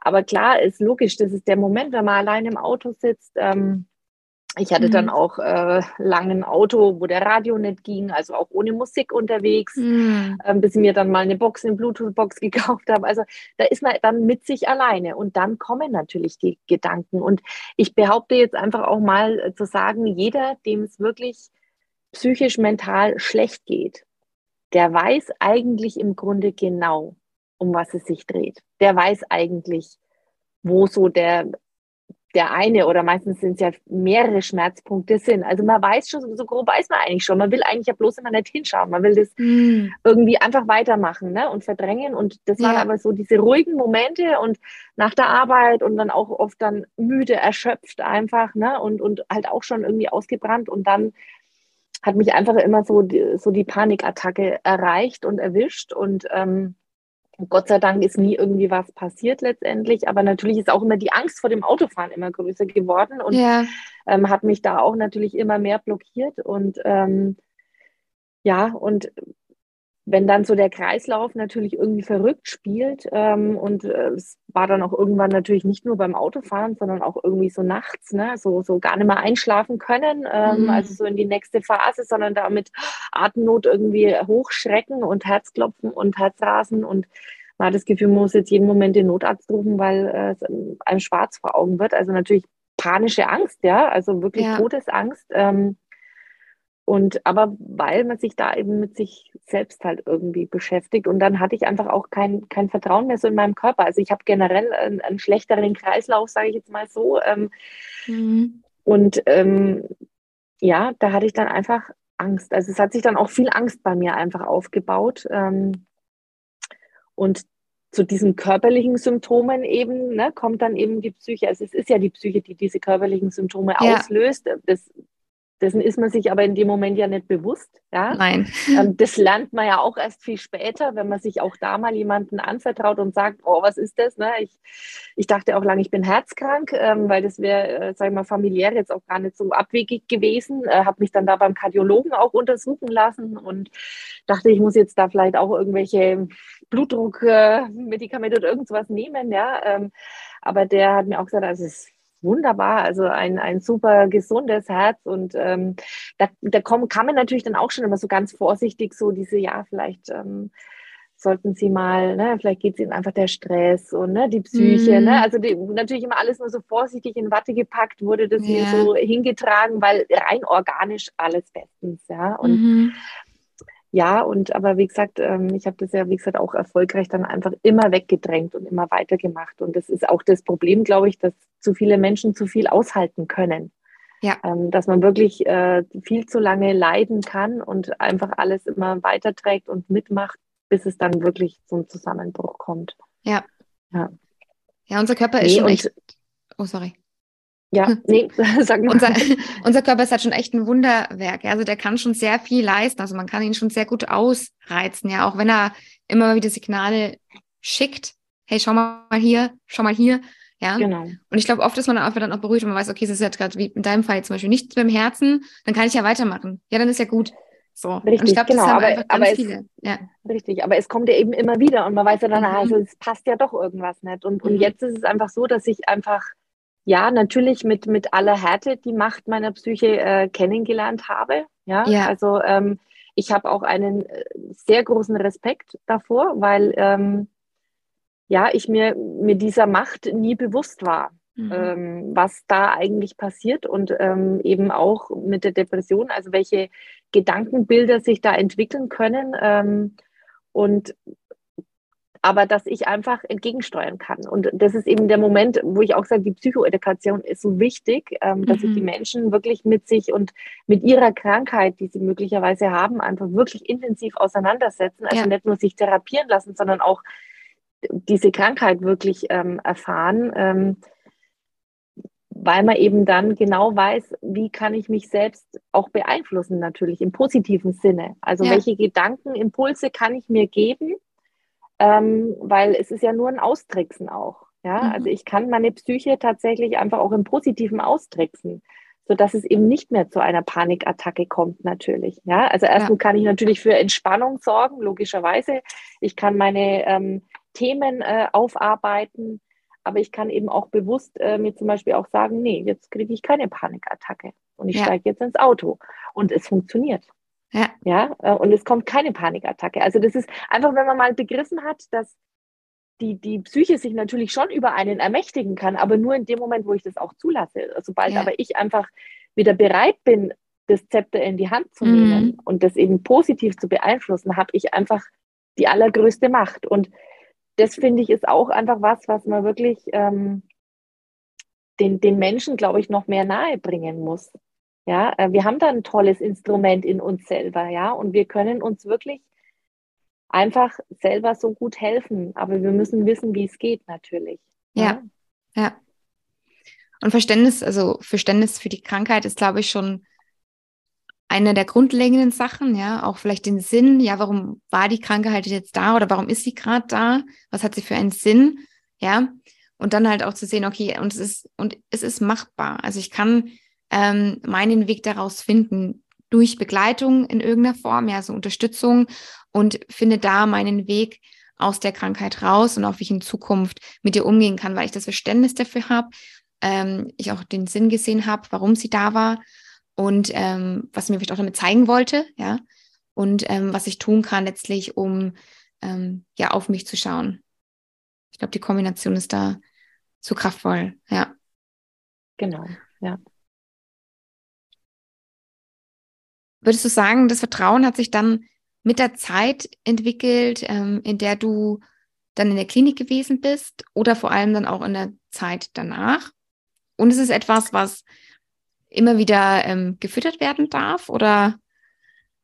Ja, absolut. Ähm, mhm. Letztendlich ist es ja auch ähm, trainierbar. Ne? Also das mhm. äh, ja wie ein Muskel auch letztendlich, ne? das, das Selbstvertrauen und Vertrauen in, in sich ja. selbst. Also ich würde sagen, in der Klinik, ähm, ja, da wurde es natürlich auch gefördert und unterstützt, ähm, aber da war es jetzt auch noch nicht so, ähm, ja, also da war ich schon noch sehr im, wirklich sagen, im, im Entwicklungsanfangsstadium. Also es war dann eigentlich, ich würde jetzt mal sagen, so die, die ähm, zwei Jahre danach, wo das dann so richtig ähm, losging. Weil natürlich mhm. nach so einem Klinikaufenthalt ähm, fällt man natürlich schon auch noch mal ein bisschen wieder, wenn man dann so in den normalen Alltag zurückrauscht, ja, ja. und ähm, wenn alle eigentlich erwarten, man ist genauso wieder, wie man halt gegangen ist ähm, und ist das, das Rädchen, das in dieses ähm, Uhrenwerk passt, aber man passt eben nicht mehr. Ja? Also man hat einfach ähm, so viel über sich selbst erfahren und hat einfach schon begonnen, ein neues System neben sich aufzubauen und jetzt ist man halt das Rädchen, das einfach nicht mehr so rund läuft und das wollen natürlich auch die anderen nicht und ja. Da braucht es eben auch nochmal die Unterstützung, sage ich jetzt mal, von vielleicht Therapeuten oder einem Coach, dass man da dran bleibt, ja, dass man ja. nicht gleich wieder eben einknickt, äh, nur weil Gegenwind tatsächlich kommt von der Familie, von Freunden, vom Arbeitgeber, ja, sondern dass man da wirklich bei sich bleibt und sagt so, nein, ich bin aber jetzt so, ne, und ich ja. lasse mir das jetzt auch nicht mehr mich, mich gleich da wieder umdrehen, sozusagen, mhm. ne? Ähm, und letztendlich ist es schon was, was ja jetzt schon auch wirklich Zeit gebraucht hat. Ne? Also ähm, das wieder. Und natürlich auch, sagen wir es mal so, jetzt bin ich einfach in, in der, sag ich mal, ja, glücklichen Lage, dass ich mich natürlich auch selbst herausfordern kann. Und das habe ich dann auch ähm, immer wieder mal gemacht, immer mal so kleine Schrittchen, weil letztendlich war ich schon auch ähm, dann irgendwann einfach wirklich sehr verängstigt und äh, habe mir auch wenig zugetraut und ja, ich habe dann eben so begonnen, weil eben dieses Interesse mit dem Lettering und dann wollte ich Workshops besuchen und so weiter. Und es war ja dann war ja alles noch lange vor Corona und dann waren so die ersten Steps für mich so, okay, ja, jetzt fahre ich mal nach München oder jetzt fahre ich mal äh, da und dahin und ja. ähm, bleib da auch gleich mal eine Nacht und im Hotel und allein und ne und das waren für mich alles so, das sind für manche ist das gar nichts, ja, das war für mich ein Riesenschritt, ja mhm. und dann auch da ähm, im Hotel nachts einzuschlafen, ohne eine Panikattacke zu bekommen, weil fremde Umgebung, es ist niemand da, der mich retten könnte, ja, so ja. ungefähr. Und ähm, neue Menschen, die ich alle nicht kenne und ähm, auch immer dieses, ja, fühle ich mich da wohl, fühle ich mich da nicht wohl und ähm, letztendlich waren das immer ähm, für mich die heilsamsten und die wichtigsten Erfahrungen tatsächlich, ja, und an denen bin ich auch unheimlich gewachsen, ja, und mhm. Ähm, jetzt, jetzt ist es so, dass ich wirklich überall hingehen kann und ich muss niemanden kennen und ich habe überhaupt kein Problem, weil ich einfach jetzt auch viel kommunikativer bin, ja, ja. und ähm, einfach schneller ins Gespräch komme und ähm, ja, mhm. und einfach, einfach da niemanden mehr so, also ich brauche keine, keine andere Person, um irgendeine Sicherheit zu empfinden, sondern ich habe die Sicherheit, trage ich inzwischen wieder in mir selbst. Ja, das war gerade mein und, Gedanke, und ja. Das schenkt natürlich unheimliches Selbstvertrauen einfach. Ne? Und ja. wenn man dann eben auch die Signale ähm, des Körpers einfach wirklich wahrnimmt ähm, und einfach merkt, okay, jetzt bin ich vielleicht wirklich wieder ein bisschen über längere Zeit angespannt oder eben ich bin relativ wetterfühlig leider auch, ne? das Wetter dann ein bisschen so Kapriolen macht und äh, irgendwie dann vielleicht doch mal eine Migräne kommt, dann weiß ich aber auch, okay, jetzt einfach wieder einen Schritt langsamer. Ne? Also, ja. Und dann kommt es auch einfach nicht mehr zu, zu Situationen, dass man eigentlich sich vielleicht körperlich schon schlecht fühlt, dann ähm, kommt die Psyche noch dazu, die einem sagen will, da passiert jetzt was Schlimmes und du wirst bestimmt den Kreislaufkollaps kriegen und dann passiert es nämlich auch wirklich, ja. Ja, ja. Und ähm, einfach, wie gesagt, wenn man im Vorfeld immer mal so kleine Schritte macht ähm, und ausprobiert irgendwie und ähm, ja, das sind, glaube ich, die, die größten Wachstumsfelder letztendlich, ja. Also und das ist natürlich, das ist genau immer dieser Schritt aus der Komfortzone ja. raus, der auch immer beschrieben wird. Ne? Ja. Aber das sieht für jeden eben anders aus. Ne? Also für den einen ist es tatsächlich vielleicht sogar der Wocheneinkauf in den Supermarkt schon. Ja, ne? Und ähm, für mich war es jetzt irgendwie allein in ein Hotel zu gehen, zu einem Workshop, wo ich niemanden kenne. Ähm, genau, und ähm, das, ja, und das mache ich immer noch, dass ich mir jetzt so, jetzt bei mir steht jetzt demnächst mal auch ein Urlaub alleine an, ist mein Ziel, demnächst wirklich ganz alleine auch mal in den Urlaub zu fahren. Cool. Ja. Genau. Ich glaube, es ist auch ganz schön, ähm, auch für sich selber mal diese, ja, die Komfortzone so ein bisschen zu verlassen. Und wie du auch schon sagst, das sieht für jeden anders aus. Und ähm, die Komfortzone, die kann man ja auch so, also in deinem eigenen System sehen, aber auch nach, natürlich nach außen, das hast du vorhin so beschrieben, ähm, das nicht jedem gefällt, wenn man halt wächst. Ja, weil du bist ja auch ein Teil ihres Systems, was ja auch jahrelang so vielleicht gleich funktioniert hat und gleich geblieben ist und plötzlich, äh, also machst du irgendwas anders als sonst, ja. Und das bringt für die halt eine große Unsicherheit, ja. Und manche, ähm, die kommen damit klar und wachsen sozusagen mit dir mit, ja. Manche oder manche wenden sich halt ab, weil einfach das nicht mehr passt in ihr System. Ja. Und also du bist dann sozusagen sozusagen der Schritt raus aus der Komfortzone, an den sie sich dann auch anpassen dürfen, ähm, in, auf der Systemebene und dann ähm, auf deiner Ebene halt, was du für dich halt am Ende brauchst. Ja. Aber ich finde, ich finde es auch so schön, dass du es auch nochmal angesprochen hast, weil man ähm, darf ja auch den Blick nicht vergessen, dass man ja auch eingebettet ist halt in Systemen.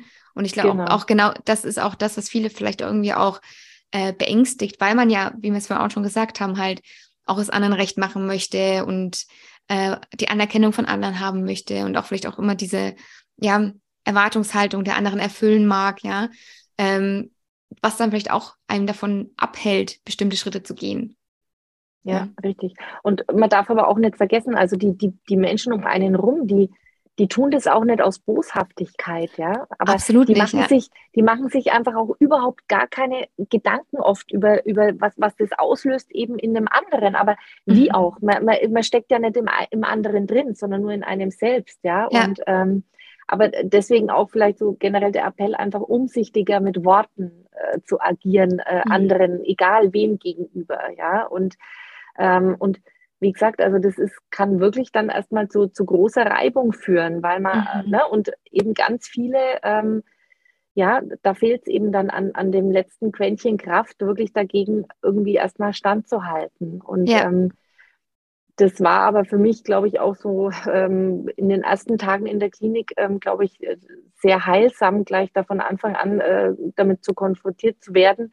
Ähm, muss ich jetzt einen kurzen Ausholer machen, weil ich da, wenn man dann so die Mitpatienten kennenlernt, ähm, noch bevor jemand irgendwie so die eigene Geschichte irgendwie erzählt, ähm, ging es irgendwie darum, so, ja, wie oft, das wievielte Mal bist du schon da? Und da war ich erst über die Frage ganz ähm, irgendwie irritiert und dann so, ja, zum ersten Mal, ne? Und dann, ach so, ach, du bist noch ganz frisch und ich so, äh, ja.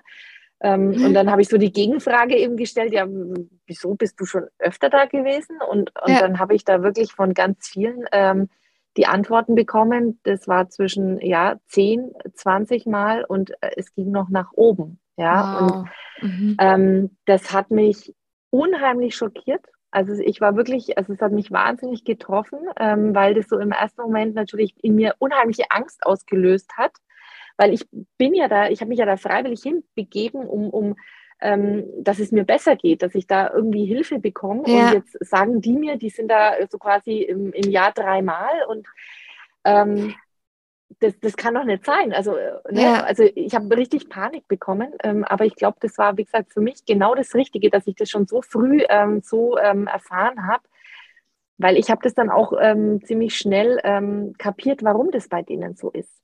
Mhm. Und da kommen wir jetzt wieder auf den Punkt, dass es einfach in einem selbst beginnt und man nur man selbst den Weg beschreiten kann und dass eben alle Angebote, ob eine Therapie, ein Coach, ähm, der Arzt, der Physiotherapeut, ähm, ist ja auch ein ganz klassisches Beispiel, die können ja. immer nur Anstöße geben, sie ja. können Ideen geben, sie können Impulse geben. Die Übungen musst du selber daheim machen, ja, und genauso eben diese innere Arbeit, ja, ja. Ähm, diese Reflexion eben und das ist dort in der Klinik sehr gefördert worden mit äh, wöchentlichen Reflexionsbögen, ähm, sehr detailliert, auch mit Zeichnungen. Das kam mir natürlich entgegen, logischerweise. Aber das war für alle unheimlich schwierig. Und ähm, das ist genau mhm. der Punkt, weil die wollten sich nicht mit sich selbst beschäftigen. Mhm. Die wollten sich auffangen lassen, ja. verständlicherweise erstmal. Ähm, mhm. Dort wird man umsorgt, es wird sich um einen gekümmert. Ähm, man hat, man fühlt sich natürlich unheimlich sicher, ja, äh, weil es ja. kann einem dort nichts passieren. Ähm, aber wenn ich natürlich mit, mit, mit dieser Einstellung da vier Wochen oder fünf Wochen bleibe und wieder in meinen Alltag zurückgehe, dann kann sich natürlich auch nichts verändern. Ne? Dann, dann bleibt ich, bleibt mein System immer gleich, meine Glaubenssätze bleiben gleich. Ja. Ich komme immer wieder an den Punkt, wo es nicht mehr geht und, und will oder muss dann in die Klinik. Und ähm, ja, und, und das war dann für mich klar, okay, ähm, die Arbeit findet in mir selber statt ähm, mhm. und ich muss alles aufsaugen, was ich dort an Impulsen und Informationen bekomme und muss das mit mir selbst, mit, mit meiner Geschichte und mit meinen Päckchen, die ich da eben ausbreite, ähm, verarbeiten. Ja. Und, und letztendlich tue ich das ja heute noch, ja. Also, mhm. ähm, weil es kommen ja, die alten Päckchen sind zwar bearbeitet, aber es kommen ja auch trotzdem immer wieder neue hinzu. Ja, es ist ja, hört ja nicht auf, das ist ja ein lebenslanger Prozess. Richtig. Und ähm, deswegen, wie gesagt, immer wieder dieser Appell, es, man muss es selber in die Hand nehmen. Man ist ja. selber der, der, der, der eigene Entwickler und, und ähm, Gestalter letztendlich. Und ähm, es kann einem sonst eigentlich keiner helfen. Also die Hilfe, man kann sie annehmen, ja, das ist der erste Schritt, aber man muss es selbst tun. Ja. Ja, und ich glaube, da verzweifeln auch äh, einige, ja, die lesen vielleicht Bücher bestenfalls, ja, konsumieren vielleicht ganz viele Sachen oder gehen in irgendwelche Online-Kurse und buchen sich ein Coaching nach dem anderen und wundern sich dann, warum das nicht klappt, ja, und verurteilen vielleicht dann das Coaching, dass es so schlecht gewesen ist, ähm, oder den Kurs oder das Buch. Aber es ist genau das, was du sagst.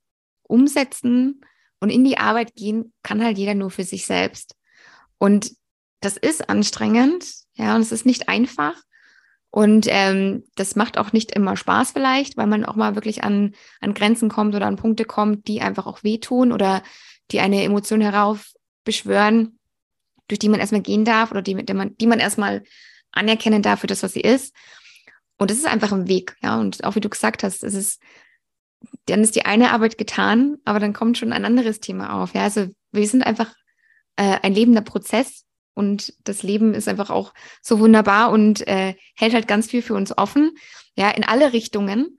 Und ähm, deswegen, es hört nie auf. Ja, also es hört nie auf. Es kommen immer mal irgendwelche Themen auf, mit denen man sich beschäftigen darf. Und aber genau wie du sagst, es beginnt alles mit einem selbst. Und ähm, ja, wie bereit man vielleicht auch ist, dafür sich loszugehen und sich da auch für sich selbst einzusetzen. Und das beginnt halt damit, sich Zeit für sich zu nehmen, in die Reflexion zu gehen und sich dann bestimmte Fragen zu stellen und sich auf den Weg zu machen. Ja. Genau. Ja. Du bist ja auch, äh, um jetzt mal mit den Kreis zu schließen, ähm, zu Letterwerk. Mhm. Siehst du Vertrauen und den Glauben an dich auch durch deine kreative Arbeit, äh, die du bei Letterwerk machst? Oder ähm, dich das vielleicht dabei? Ja, ähm, auf jeden Fall, weil ähm, letztendlich ähm, das ist, ja, letztendlich habe ich natürlich einen gestalterischen Beruf, ähm, aber diese Gestaltungsarbeit ist eigentlich nur ganz winzig und ähm, eigentlich bin ich, äh, würde ich sagen, eine Managerin äh, mhm. im, im, hauptsächlichen Bereich. Ähm, und ja, das, das hat mich ja wirklich eigentlich wieder so, so richtig zum, zum eigenen Kreativsein fernab von beruflichen Ideen oder Zielen äh, wieder gebracht. Und letztendlich auch da habe ich mich ja entwickelt äh, und dann von dem anfänglichen Nachmachen, was alle machen und, und weil das gerade so ja vielleicht auch ein Trend ist und habe mich da natürlich auch, ähm, bin da ja auch mit, mit reingewachsen, ähm, habe ich aber dann irgendwann da für mich ja auch irgendwie so meinen eigenen Stil mit meiner Monoline ähm, für mich so gefunden, wo ich mich einfach total zu Hause fühle, dass einfach ich bin. Ja, also da ja. identifiziere ich mich einfach vollkommen damit und ähm, schönerweise andere auch mit mir, wenn sie das sehen. ja. ja. Ähm, und äh, ja, also wie gesagt, das, das Letterwerk, das bin wirklich einfach ich und das mhm. ist für mich so eine tolle Möglichkeit, äh, mich auszudrücken ähm, und das gibt mir unheimlich viel Kraft natürlich. Ähm, Kraft, Selbstbewusstsein und ja, Ausgleich natürlich auch. Also das ähm, ja, ist so wirklich so mein Baby, das da geboren ist, Gott sei Dank. Und ähm, ja, natürlich muss ich auch sagen, manchmal ist es natürlich auch stressig und ähm, dann wird es äh, auch ein bisschen zurückgefahren, logischerweise, weil es einfach ja. auch ähm, dann einfach schon nur das Nebengewerbe ist ähm, und ich da einfach auch ähm, ja, das einfach im Flow bearbeite. Mal ist, ist mehr Ressource und Zeit dafür da, mal weniger und ja, aber das funktioniert eigentlich ganz gut. Und ähm, nee, also das ist mir schon, schon sehr wichtig, einfach, dass es da ist und ähm, dass es die Möglichkeit gibt, dass ich da meine, ähm, ja, meinen Ausgleich finden darf. Ja. So, so schön, liebe Annika. Ich danke dir, dass du heute da gewesen bist. Ich packe alle Informationen zu dir und zu deinem Account in die Show Notes und danke dir für deine Zeit, für für dein Öffnen, für das Teilen deiner Erfahrungen. Ich glaube, ganz, ganz viele Leute können da ganz viel auch für sich mitnehmen und Inspiration finden. Und ja, ich danke dir und bis bald. Vielen lieben Dank für das schöne Gespräch mit dir. Danke. Wenn dir diese Folge gefallen bzw. dich inspiriert hat, dann abonniere gerne den Podcast, lass eine Bewertung und ein Herzchen da. Teile ihn auch gerne mit deinen Freunden und deinen Liebsten, um noch mehr Menschen darauf aufmerksam zu machen, dass wir existieren.